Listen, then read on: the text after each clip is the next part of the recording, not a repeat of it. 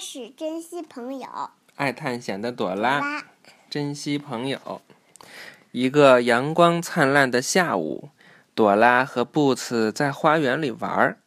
忽然，他们听到有人在哭，到底是谁呢？朵拉和布茨顺着声音找过去，啊，原来是小矮人在哭。嘿，小矮人先生，你怎么了？你怎么哭了？朵拉关切地问。小矮人呜咽着回答：“今早小老鼠来找我玩，可是我对它发脾气，还把它赶走了。小老鼠一定很伤心，我后悔极了。你们能帮帮我，让我最好的朋友回来吗？”“当然可以啦，我们很乐意帮助你。”朵拉说。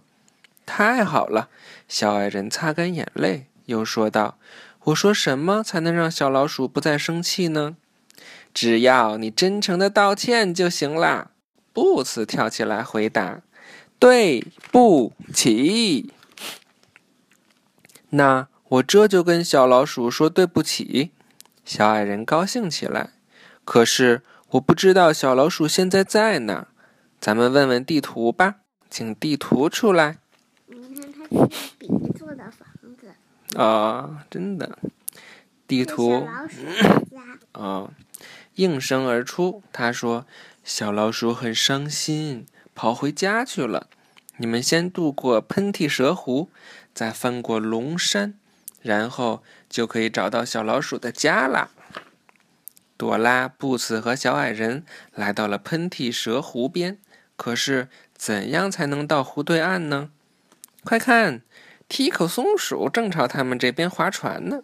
你好，朵拉和布茨大声跟 Tico 打招呼：“你好，Tico。”小矮人也跟着向 Tico 挥手。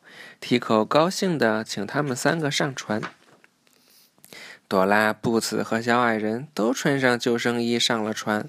突然，很多喷嚏蛇从水里冒出来。阿嚏，阿嚏！喷嚏蛇不停地打喷嚏。他们叫喷嚏蛇，是不是他们就爱打喷嚏？这就海蛇吧？嗯，不知道。小矮人使劲揉着鼻子说：“我也想打喷嚏了。打喷嚏时该怎么做？你知道要怎么做吗？”用手捂住嘴巴。朵拉赶紧告诉小矮人。Tico 划着船绕过了所有的喷嚏蛇，顺利到达对岸。朵拉、布茨和小矮人从船上跳下来。小矮人问：“Tico 带我们过了湖，我们该怎么感谢他呢？”谢谢你，朵拉和布茨异口同声地说：“谢谢你，Tico。”小矮人大声说：“你们客气啦。”Tico 高兴地回答那你们客气了。：“就是说他们太客气了，其实不用客气，这也是一种回答谢谢你的一种表达方式。”我们下一步去哪儿？布茨问。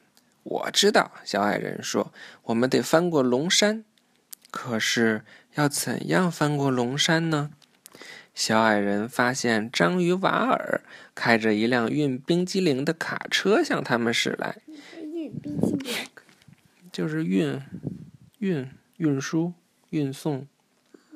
现运到冰淇淋店。对，现在我知道该怎么做了。小矮人说罢，大声跟瓦尔打招呼：“你好，瓦尔。”瓦尔停下车，让大家都上来。他们刚到山顶，就有几条大龙跳出来挡住了去路。“走开！”小矮人冲大龙吼起来。可是大龙动也不动。这时，朵拉和布茨对大龙说：“劳驾！”小矮人也跟着礼貌的对对大龙说：“劳驾，大龙，请你们让一下路好吗？”他让了吗？应该让。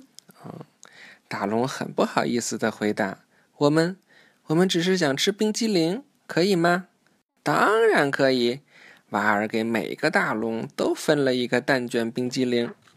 咦，那不是捣蛋鬼吗？他要拿走我们的冰激凌！布茨大叫：“来阻止捣蛋鬼！”朵拉说：“大家一起喊。”捣蛋鬼，别捣蛋，捣蛋鬼。捣蛋鬼只好走了。朵拉、布子和小矮人终于到了小老鼠的家。小矮人敲敲门说：“小老鼠，请你开开门吧，我要向你道歉。”小老鼠把门打开了。小矮人诚恳地对他说：“对不起，我不该那样对你，你能原谅我吗？”小老鼠很高兴地说：“好，我原谅你。”两位好朋友和好了，大家一起跳舞，很开心哦。